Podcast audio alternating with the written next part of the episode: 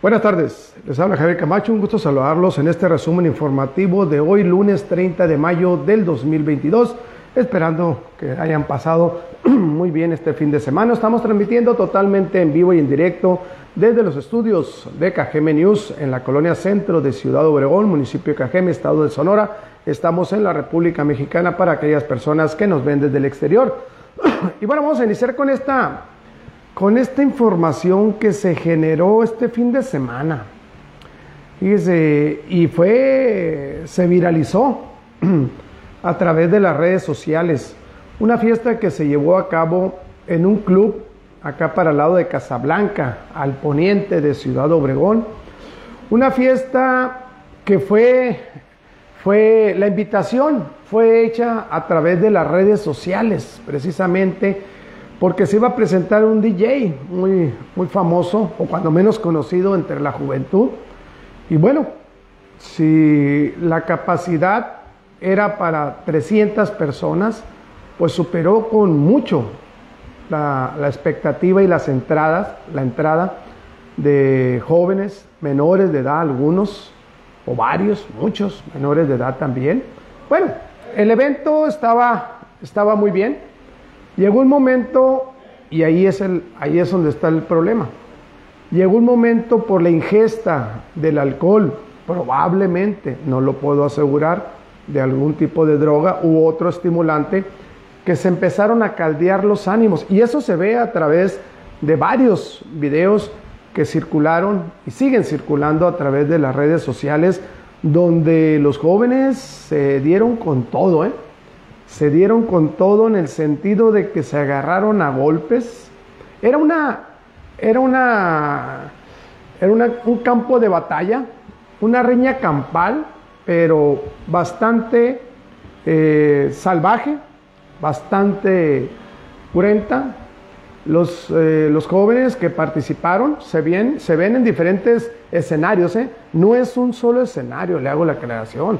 Uno de los videos se ve que se ve que uno de los jóvenes ya afuera del evento, porque se, se, dice, se dice que todo inició en el interior, hubo una riña en el interior que lograron tranquilizarla, pero ya que salieron, como, que, como ese clásico, ¿no? Cuando estábamos en la, en la escuela, ahí te veo la salida, bueno, salieron los jóvenes y ya en el exterior también se dieron con todo. En uno de los videos que yo alcancé a ver, bueno, alcancé a ver varios, pero en uno de ellos se ve que, van tras un, un, joven, lo acorralan, en, parece ser que es un oxo ahí, lo acorralan entre los cristales y le pegan una tremenda felpa, una tremenda golpiza que lo dejan inconsciente.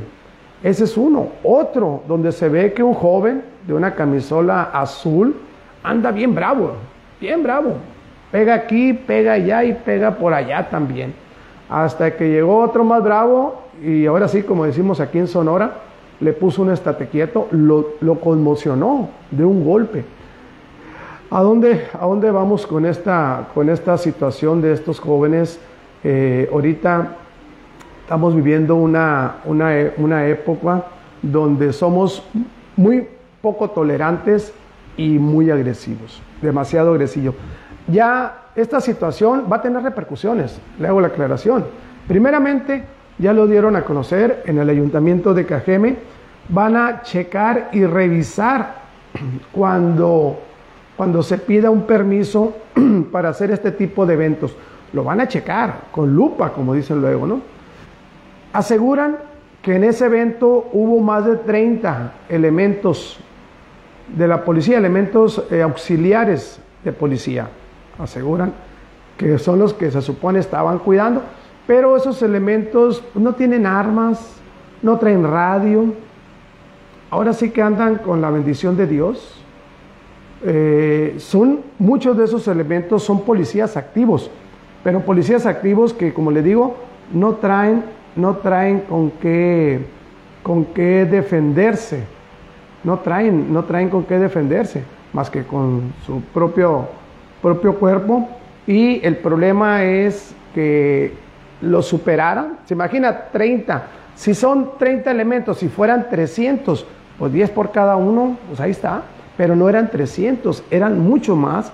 aseguran que eran bastantes, bastantes eh, eh, jóvenes, pues algunos, le digo porque he platicado con jóvenes que estuvieron ahí, eh, y algunos dicen que superaban los 500 jóvenes, y otros dicen que se quedaron cortos con 500. No sabemos realmente, al menos que chequen la taquilla, cómo estuvo la taquilla, la entrada, pero el caso que iban eran demasiado jóvenes. Cuando se hizo este zafarrancho, este pleito eh, generalizado, una gran mayoría de jóvenes, pues yo digo que los policías auxiliares pues hicieron un lado. Llamaron a la autoridad policíaca y la autoridad policíaca llegó en 10, 15 minutos, por rápido que fueron. En 10, 15 minutos para, esa, para ese tiempo, pues ya se había hecho todo. Ya algunos, algunos jóvenes eh, ya habían, los habían hecho reaccionar después de la paliza que les pegaron. Eh, oficialmente, oficialmente la autoridad solamente tiene una persona lesionada, que fue, fue uno de los jóvenes que fue necesario que lo llevaran a recibir atención médica a un, a un, este, a un hospital local, uno nada más. Pero los demás o se levantaron, como les digo, después de la, de la golpiza, después reaccionaron, se fueron o se lo llevaron. Y ahí había de todo. ¿eh? Las, las jovencitas, mujeres, andaban tratando de separar a los, a los, a los muchachos. Probablemente eh, el que estaba golpeando o el que era golpeado probablemente era su pareja, su novio eh, o su amigo que, iban, que fueron juntos. El caso es que estuvo fea, fea la el zafarrancho que se aventaron este sábado pasado, sábado en la noche o el domingo en la madrugada, porque ya de sábado a domingo. Entonces sí estuvo, estuvo y como le digo, ya las autoridades municipales ya dijeron que iban a, tomar, iban a tomar cartas en este asunto y también iban a aplicar multas a quien haya organizado ese evento. Y lo triste y lo delicado y lo, lo, lo que hay que ponerse con cuidados los padres de familia, es que para el próximo 17 de junio está programado otro evento. Yo recuerdo estos eventos antes de la pandemia, usted recordará que le decían las famosas juntadas, que no sabían quién las organizaba, lo único que se a través de las redes hacía la invitación, unos invitaban a otros y otros a otros, el caso que cuando llegaban al evento no sabían ni quién era el organizador, eh, muchas veces no sabían ni quién iba a estar ahí, eh, y el caso es que se ponían a enfiestar y también se daban de golpes, no tanto como el día, de, el día del sábado. Bueno, eh, ya, ya el inspección y vigilancia van a checar el Departamento de Inspección y Vigilancia o la Dirección de Inspección y Vigilancia del Ayuntamiento de Cajeme es la que se encarga de dar el permiso, la anuencia para hacer cualquier evento social no se va a suspender, porque muchas personas a través de las redes sociales eh, manifestaban su, su, asombro y su intención de que el ayuntamiento pues suspendiera esto. Olga Beltrán dice, buenas tardes, señor Camacho, gracias, Luis Quintana, saludos también para ti, José García, qué tristeza, ¿dónde está la educación? Dice Ana María Castillo, buenas tardes, saludos también para ti, Ramiro Contreras, un saludo para Ramiro Contreras y su su esposa lo está viendo desde Guadalajara. Un saludo para allá. Bueno, le decía la gente, la sociedad, parte de la sociedad, decía que se deberían de suspender esos eventos. Yo creo que no es, la verdad, no es la solución, porque los jóvenes necesitan dónde ir a divertirse, van a buscar otra opción. Entonces, eh, lo que aquí yo considero, hay varios puntos. Primeramente, la autoridad debe de tener, checar bien, no dejarlos solos. Aquí hay una cosa, si inspección y vigilancia tiene, vamos, personal que va a las fiestas a supervisar, ¿por qué no fue a supervisar ese evento? O si lo supervisó, ¿por qué no le llamó la atención al organizador y por qué no, si estaba, si vio la cantidad de jóvenes y la, el, el asunto de que estaban ingiriendo bebidas embriagantes. Y esto era una bomba de tiempo, ¿por qué no reportó a las autoridades correspondientes, en este caso a la Secretaría de, Seguridad Pública y a las demás autoridades para que estuvieran a la expectativa en caso de una situación de riesgo, como sucedió. No lo hizo. ¿Por qué? ¿Quién sabe, no? Pero ahí está la situación. Vamos a ver, vamos a ver qué sucede más adelante con, con este tipo de eventos que le digo, yo no estoy de acuerdo, la verdad, yo no estoy de acuerdo que se, que se suspendan, porque pues, tiene, la gente quiere salir, la gente quiere divertirse, mucha gente, la mayoría de la gente que fue a ese evento fue a divertirse. Desafortunadamente, unos grupitos como estos que vimos en las redes sociales a través de los videos, eh, son los que desestabilizan todo y por ellos pues no tienen que pagar justo por pecadores, no se tiene que suspender estos eventos, pero sí el ayuntamiento o la autoridad correspondiente debe de ponerse muy abusados y evitar para la próxima, si es verdad que se va a hacer otro evento similar o parecido a este el próximo 17 de junio y si se van a hacer otros más adelante, pues la autoridad debe estar bien abusado ahí. Debe estar checando y cuidando y viendo. Porque si ahorita afortunadamente no sucedió ninguna desgracia, sí, ahorita le puedo asegurar que esos jóvenes que andan, que andaban echando golpes ahí o que fueron noqueados, pues se han de haber levantado con un dolorazo de cabeza, a lo mejor traen un, ojo hinchado, un, un labio reventado, una nariz fracturada o algo así, pero ahí andan no pasó a mayores en el sentido de que no hubo, no hubo muertes, pero no hay que esperar a que suceda eso para que la autoridad actúe. Ya sabemos de antemano que la autoridad va a actuar sobre esta situación. Así están las cosas. Gracias a todas las personas que se siguen reportando y enlazando con su servidor Javier Camacho a través de KGM News. Eh, Ángel Morales, saludos Javier Camacho, un saludo a, a mi amigo y colega Ángel Morales también. Un saludo. Eh, Hugo Ruiz dice, saludos Camachín desde Sonorita, tu amigo, un abrazo. Gracias Hugo Ruiz, compañero, amigo, colega. De, estuvimos juntos en el, coincidimos en el diario del Yaqui, si mal no recuerdo. Allí, eh, Hugo Ruiz, un saludo para ti, para tu familia, Hugo. Gracias por reportarte. Y bueno, a ver, aquí me está yendo, a ver, eh, por aquí tengo. Ah, no, no hay problema, se tenían enlazadas en la bocina, te estaban oyendo, dice Brenda y yo. Sí. Gracias, Ramiro, Ramiro y su esposa. Eh, allá desde Guadalajara se están reportando. Un saludo para ellos.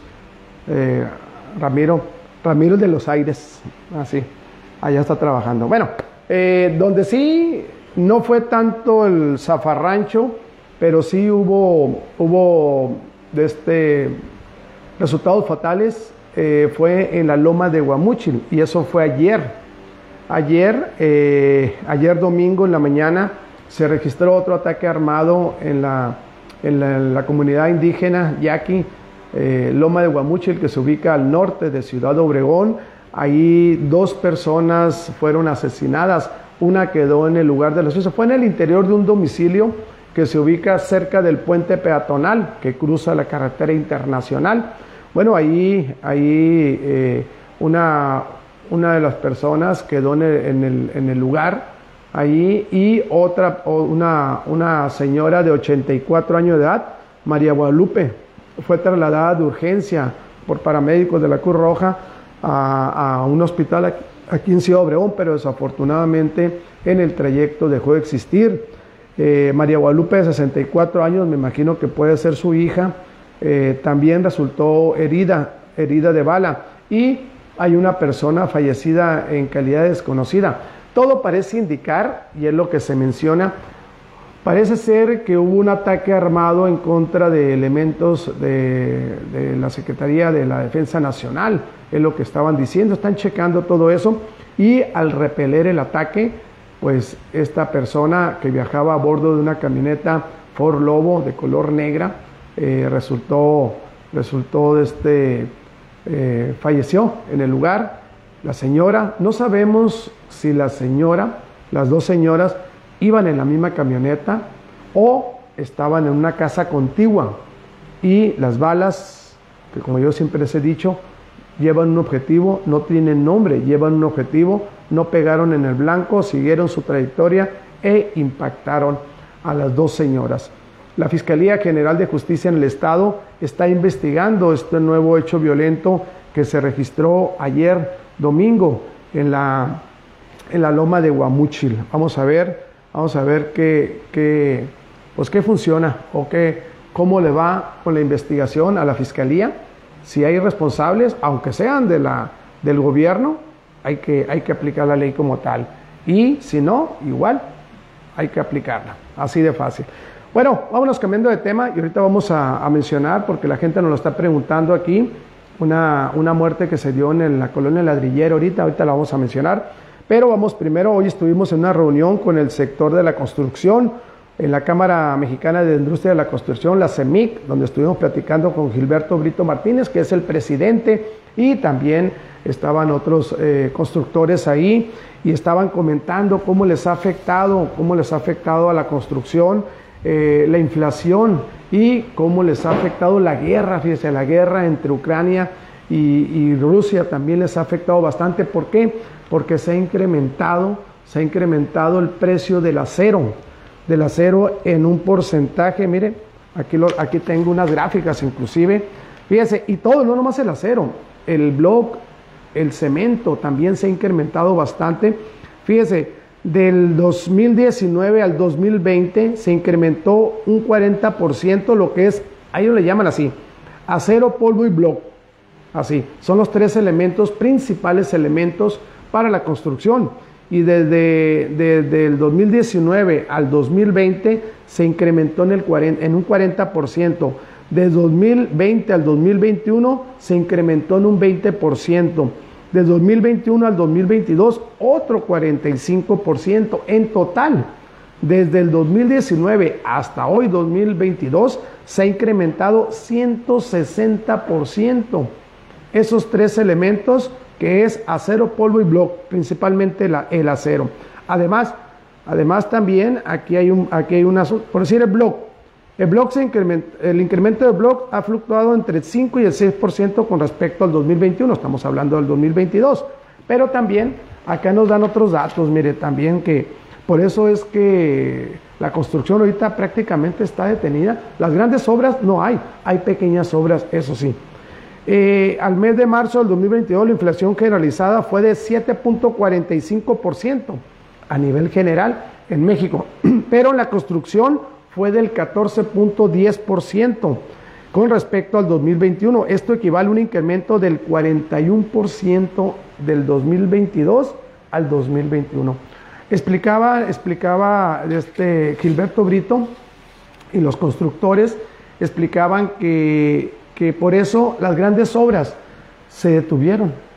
Y las obras, pero aquí se incrementaron las pequeñas obras ahora con la pandemia la gente que estaba en sus casas y que tuvo la manera, pues aprovechó para hacer remodelaciones, para ampliar o para otro tipo de, construcción, pero las grandes obras no.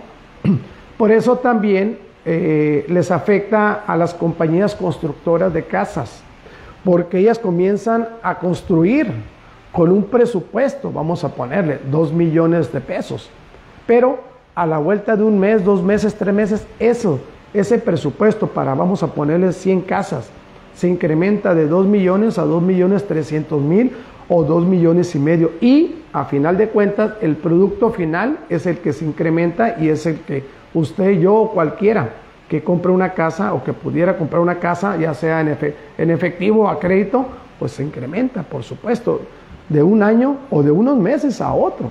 Y eso es lo que están lidiando ahorita los constructores o la Cámara Mexicana de la Industria de la Construcción. A todos, a todos por igual nos está afectando la inflación y el incremento de los precios y al sector, por decir al sector de la construcción, al sector del, del agro, el campo le está afectando bastante la guerra entre Ucrania y Rusia. ¿Por qué? Porque son los principales productores de los fertilizantes y todo lo que lleva el campo. Así están las cosas.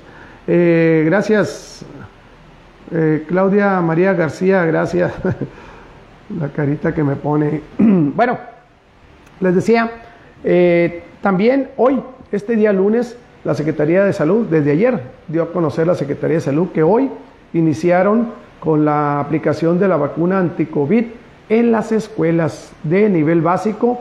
Estaríamos hablando de niños de 12 a 14 años de edad. Quedaron en que nos iban a dar la lista de las escuelas donde se van a aplicar, donde comenzaron ya a aplicarse, no nos los han dado, significa que probablemente se anunció y probablemente en algunos municipios ya se esté dando, pero aquí en Cajeme al parecer todavía no ha comenzado, pero ya se va, ya se inició a nivel Sonora esta aplicación de la vacuna. No sabemos todavía si van a ser de las tres eh, reactivos, que es AstraZeneca, Sinovac y eh, Pfizer. No sabemos cuál de las tres o las tres si se van a aplicar a los niños y jovencitos de 12 a 14 años en las escuelas. Así es que los padres de familia pues van a tener que estar ahí al pendiente para cuando lleguen las vacunas. No es una obligación, si se la quieren aplicar a sus hijos, adelante, y si no, nadie los obliga.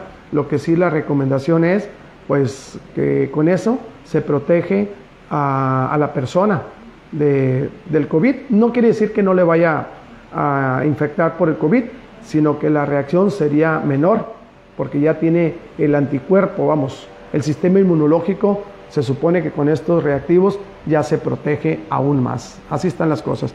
Y bueno, eh, le comentaba, ya para finalizar, les comentaba que hoy en la, ahorita antes de entrar aquí al, resumen informativo de Cajeme News, eh, nos habían reportado una, mucho movimiento policíaco allá por la Zaguaripa, entre Mayo y Tetaviate. ¿Por qué? Porque decían que se había dado un ataque armado y que había una persona fallecida. Fuimos hasta allá, por supuesto, para corroborar. Y sí, sí es cierto, había una persona fallecida.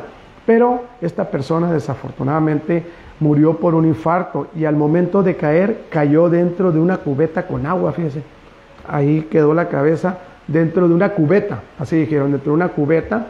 Eh, pero la muerte, se dice, la muerte natural, porque fue infarto, no fue ataque armado. ¿eh? Le hago la aclaración, no fue ataque armado. Ahorita en lo que va de este mes de mayo, que hoy ya nos quedan, hoy y mañana nada más, el mes de mayo, llevamos 49 personas asesinadas aquí en Cajeme, pero este señor de la colonia ladrillera no tiene nada que ver con la violencia. Le hago la aclaración. Así están las cosas. Gracias a todas las personas que se reportaron y se enlazaron con su servidor Javier Camacho a través de este resumen. No me resta más que decirle que lo que aquí escuchó y vio, bueno, pues para mañana es historia. Así es que nos vemos y nos escuchamos mañana martes. Que pasen muy buenas noches. Provecho.